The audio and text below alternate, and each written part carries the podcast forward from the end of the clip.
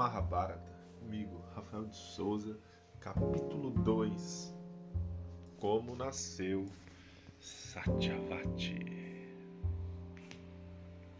Então vamos lá.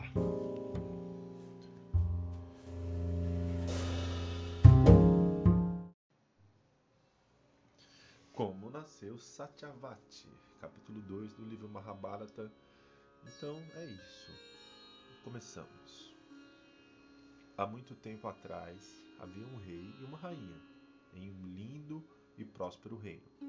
Possuíam tudo, possuíam tudo o que seus corações poderiam desejar, menos o que completaria sua felicidade: um filho. Um dia, enquanto caçava, o rei se perdeu de seus companheiros.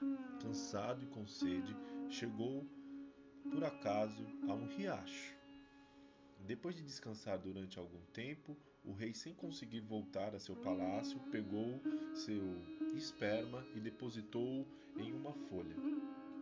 Depois chamou um pardal e lhe disse para levá-lo à sua rainha.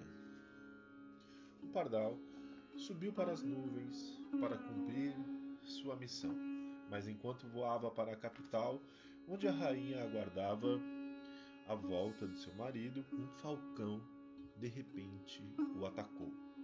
Lutaram durante alguns minutos, mas o falcão, sendo o pássaro mais forte, acabou por vencer a luta e levar a folha embora. Enquanto o falcão voava com sua folha, encontrou outro falcão, que tentou abrir as garras do primeiro falcão para lhe tirar a folha. Durante a luta, a folha caiu das garras do falcão e foi dar no mar lá embaixo, onde um peixe a engoliu. Depois de alguns meses, um pescador, que era o chefe de sua tribo, pescou o peixe e abriu-o. Ficou surpreso em encontrar um bebê, uma bela menina, dentro dele. É, ele ficou muito surpreso em encontrar um bebê, uma bela menina dentro do peixe. Como não tinham filhos, o pescador e a esposa adotaram uma menininha.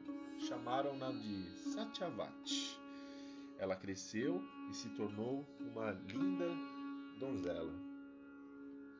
Tanto que, um tempo depois, um outro rei se interessou muito em Satyavati e quis, sabe o que? amanhã eu conto. Até lá, muito obrigado. Aqui é o Rafael de Souza brota no yoga. Valeu!